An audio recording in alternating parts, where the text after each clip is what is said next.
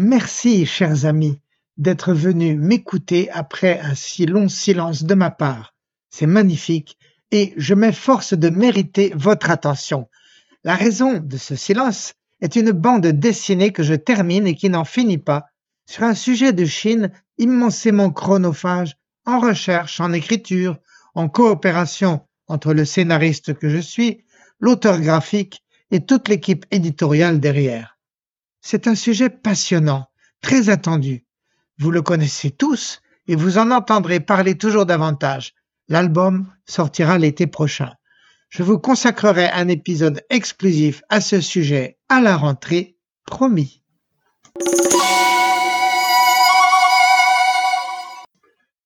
Je n'arrête pas, en fait, de penser à ce podcast chinois. Mille sujets dignes d'attention m'arrivent, tirés de la presse, d'une discussion avec un ancien copain du Céleste Empire ou de mes souvenirs. Noël à Pékin, par exemple, à l'époque où Noël était permis, avant 2012 et l'ère du président Xi Jinping. À cette époque, les rues étaient pavoisées de guirlandes lumineuses et de décors flottants.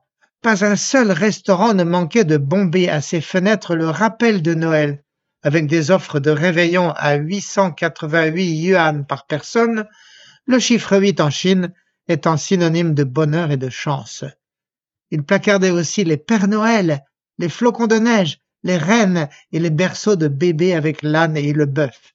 Bien sûr, toutes ces affaires, toute cette affaire était plus américaine que chrétienne, commerciale et superficielle.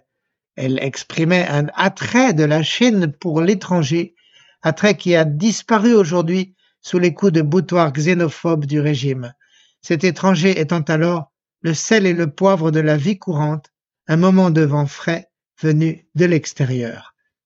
Cette interprétation de Noël était sans doute un peu frivole. C'était celle d'une âme chinoise plus à l'aise sur le concret que sur l'abstrait. Tous ces colifichets pour représenter Noël permettaient aussi alors aux auteurs de se protéger du retour de flamme d'un communisme dur, il ne fallait pas trop titiller le parti avec ses histoires religieuses sentant le soufre, la superstition et le prosélytisme.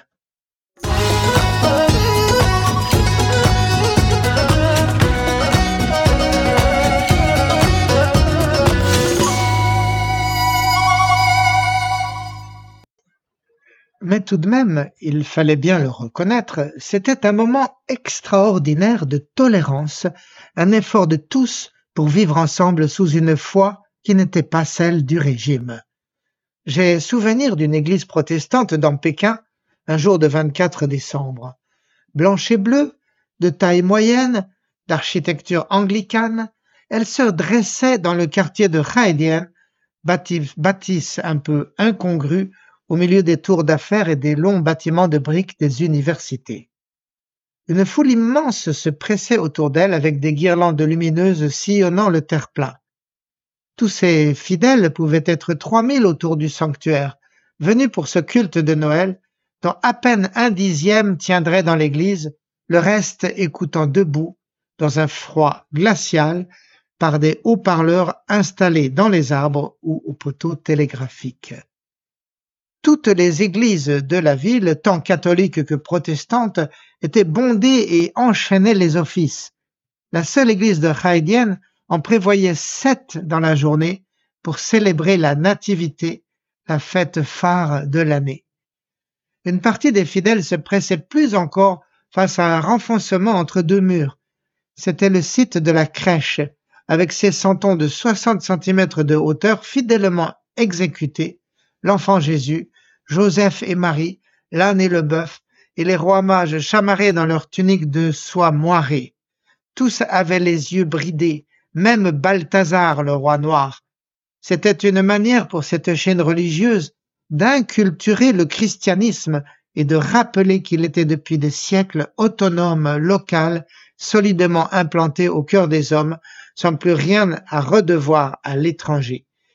C'était aussi le discret rappel du fait que jusqu'au VIe siècle, un royaume chrétien avait existé en Chine à 4500 kilomètres plus à l'ouest, à Kashgar au Xinjiang, avant de disparaître sous les boutoirs de la prochaine vague religieuse, celle des musulmans turcs, tandis qu'à l'est du désert du Gobi et du Taklamakan, le bouddhisme se déployait et conquérait le continent, la Chine et l'Asie du Sud-Est.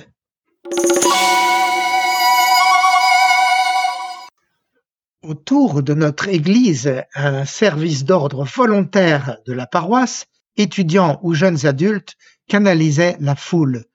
Dans cette foule dense, Brigitte et moi n'avions aucune chance d'avancer, sauf qu'autour de nous, des mains anonymes, des visages souriants nous encourageaient, nous poussaient vers le fronton, le portail, à travers la travée centrale de l'église.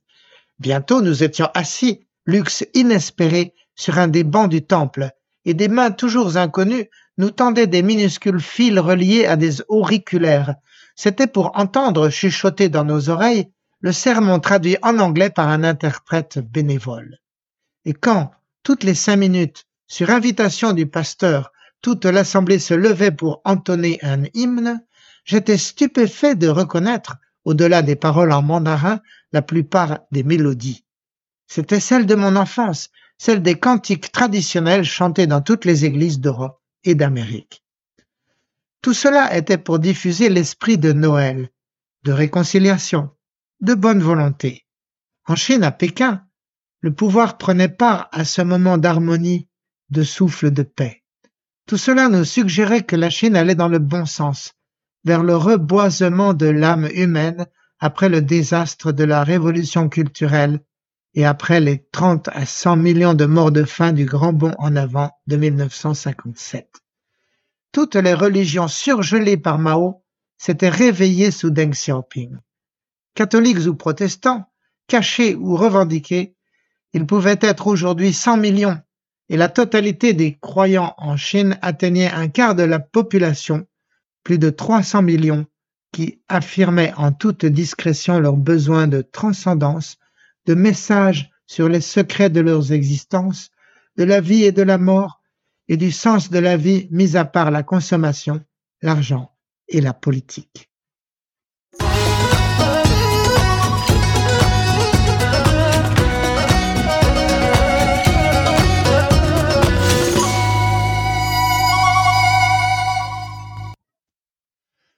Aujourd'hui, en 2023, dans Pékin, les guirlandes de Noël ont disparu, tout comme les réveillons sous les lampions, les étoiles des rois mages et les reines. La police veille, exécutrice d'une gouvernance ombrageusement athée. Les messes et cultes de Noël sont sévèrement contrôlés et les gens intimidés y vont moins qu'avant.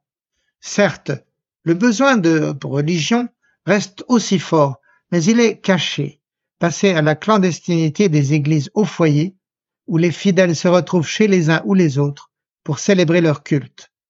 Qu'on ne s'y trompe pas, cette Chine religieuse qui a survécu aux persécutions de Mao est indéracinable. Elle résistera aux persécutions de Xi Jinping. Elle risque simplement de verser davantage dans le sectarisme, les faux prophètes et les cultes déviants, faute pour les églises de pouvoir effectuer correctement la formation théologique de leur clergé et le contrôle de la pratique dans les paroisses. Au contraire, la prétention du président chinois de faire réécrire la Bible ou le Coran risque de plonger encore davantage les églises dans leurs pratiques souterraines. Mais de les extirper de l'âme du peuple, je n'y crois pas. Symboliquement, tout ce que Xi Jinping parvient à faire chez les chrétiens est démolir leurs clochers mais pas les sanctuaires. Et chez les musulmans, Belle victoire, il faut abattre en cinq ans quelques milliers de minarets, mais les mosquées demeurent, au besoin dans les cœurs, si les murs ont été abattus.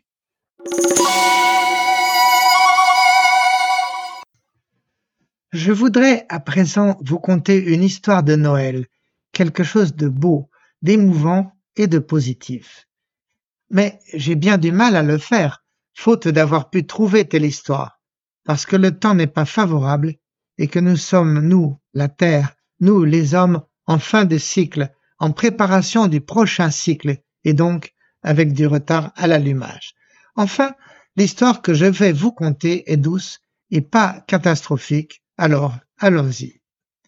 Yi Liang et Li Jun, ce sont les prénoms, s'aiment d'amour tendre. Ils ont 28 ans. Ils sont mariés et vivent à Zhengzhou, une grosse ville de 10 millions d'habitants, capitale du Henan, 100 millions d'habitants à l'intérieur des terres à la hauteur de Shanghai. Ils sont le modèle de la jeunesse chinoise, bien élevée dans la discipline et l'amour du pays, de l'humanité et accessoirement du Parti communiste. Ils ont des boulots corrects, de quoi vivre et un peu plus. À force d'indicibles sacrifices, ce petit plus leur permet de faire ce qui, vu les prix, est passé hors de portée de presque tous les jeunes de ce pays, à savoir s'offrir un appartement. En bons enfants de leur temps, Iliang et Li Jun sont nés avec une souris dans la main gauche, un smartphone dans la droite. En novembre 2021, ceci leur permet de crier au monde sur Douyin, l'avatar chinois de TikTok, la phrase suivante Parmi la galaxie des lumières de la ville, il va y en avoir une qui ne brillera que pour nous deux. Yiliang veut parler de leur F2 commandé à prix d'or dans une tour de Zhengzhou. Il l'achète sur plan, moins cher donc, mais un peu risqué. Mais le constructeur est Sunak, un méga groupe de l'immobilier. Et surtout, Sunak est un géant de l'électroménager, né ces dernières années dans le tourbillon des déboires de Gomme, l'ancien numéro un du même secteur, dont le PDG avait mystérieusement été jeté en prison. Comme tout groupe qui se respecte en ce pays, Sunak s'est empressé de s'élargir vers un maximum de secteurs. C'est une sorte d'assurance vie en Chine où toute branche qui meurt va pouvoir se faire protéger par les autres. Sunak s'est donc fait promoteur immobilier, lançant des dizaines de chantiers à la fois étendant son réseau à travers le pays.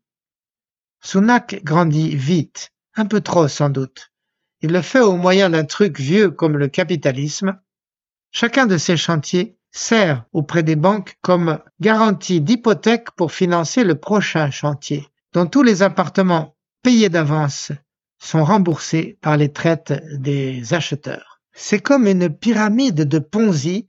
En principe, on peut par ce biais financer une expansion infinie jusqu'à la Lune, l'offre et la demande croissant chacun ensemble comme une euh, mécanique bien huilée. À ce prix, les patrons de ces entreprises deviennent milliardaires, beaucoup plus vite qu'aux États-Unis ou que partout ailleurs au monde, tant que les clients payent. C'est à quoi se sont engagés Yi Liang et Li Jun, pieds et poings liés ou vingt ans par de lourdes traites. Mais peu importe, leur salaire le leur permettre. Le début de l'histoire est très sympa. Tous les mois, nos deux amoureux vont visiter leurs murs qui montent, ils les filment, ils les postent sur leur TikTok local et tout le monde est content. Mais ce qu'ils n'ont pas prévu, pas plus que personne ni le gouvernement, est l'arrivée du Covid en 2022 qui frappe et mord la Chine, démolissant l'économie et les salaires. En mai de cette année, cinq mois après la signature de leur contrat, alors que toute la Chine est confinée à la maison ou pire dans des gymnases et commence à mourir de cette épidémie alors incurable, le promoteur Sunak se retrouve incapable de rembourser un de ses emprunts en milliards d'euros. Il arrête la plupart de ses chantiers, y compris à Zhengzhou, celui du F2 de Yiliang et Li Jun. Et en Chine, pas question de protection du citoyen par l'État. Pas de vie douce comme en Chine sous Macron, pas question de salaire versé par la République sans travailler, quoi qu'il en coûte. Pour nos tourtereaux, la première galère arrive en juin 2022, quand le salaire de Li Jun est sauvagement taillé pour redescendre à 2000 yuan, soit 140 euros par mois. Elle qui était déjà au bas de l'échelle. Comment vont-ils faire alors qu'elle est enceinte? Au début, les deux jeunes réagissent avec civisme qui force l'admiration. On a confiance dans la République. Demain, tout ira mieux. Avec l'État, la boîte, le promoteur, on est tous dans le même bateau. On va s'en tirer ensemble, pense Ilian. Nous avons choisi Sunak et nous devons lui faire confiance.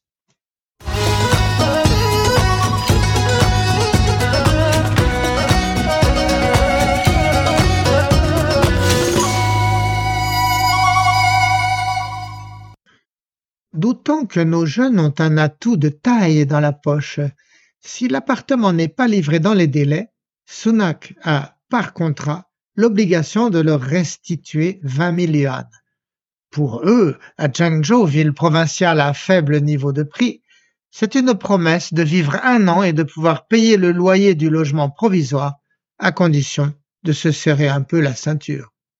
Donc, yaka. Ils attendent le chèque, qui ne vient pas.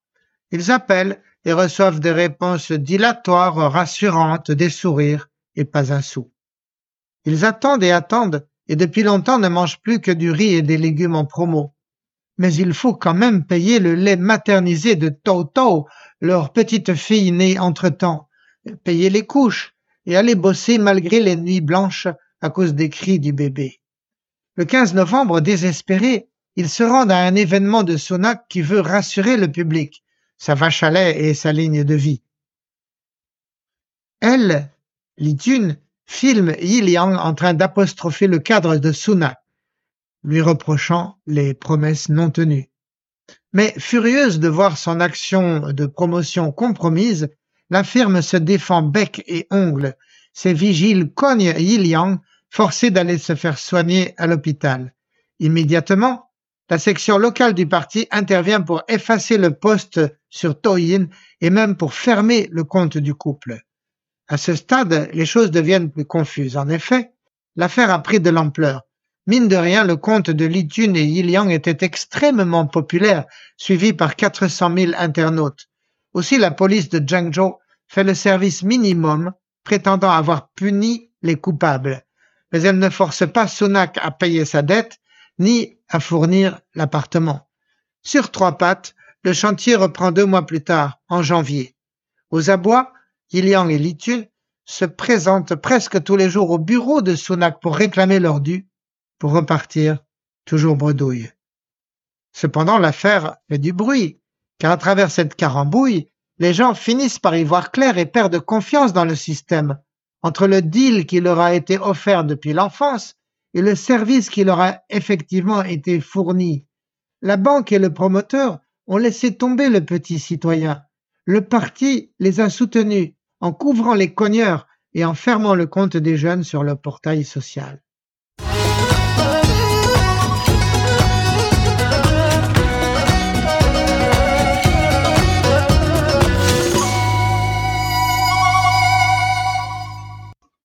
De plus, le coup de pied de l'âne est encore à venir. À partir d'autres comptes sur les réseaux sociaux, puisque nos jeunes sont privés de paroles propres, on apprend qu'avec leur bébé, ils ont dû quitter Zhengzhou pour se réfugier chez leurs parents.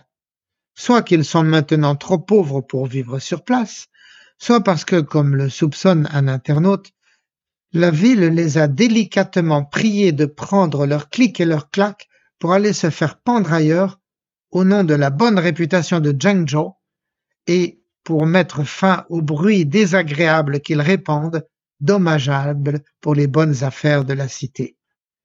D'innombrables citoyens les défendent sur la toile. Ce que vous décrivez est la vie réelle, dit l'un. En fait, dit l'autre, la vie est dure pour la plupart des jeunes.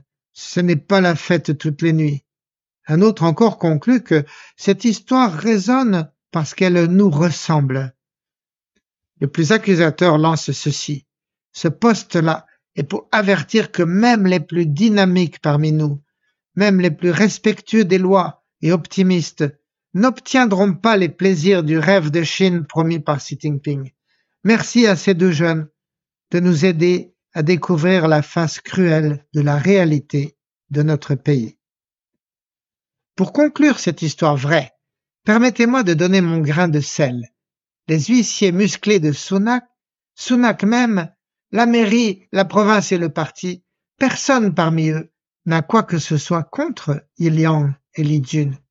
À la limite, il les trouverait même plutôt sympas, Mais avec leurs récriminations, le jeune couple les emmerde.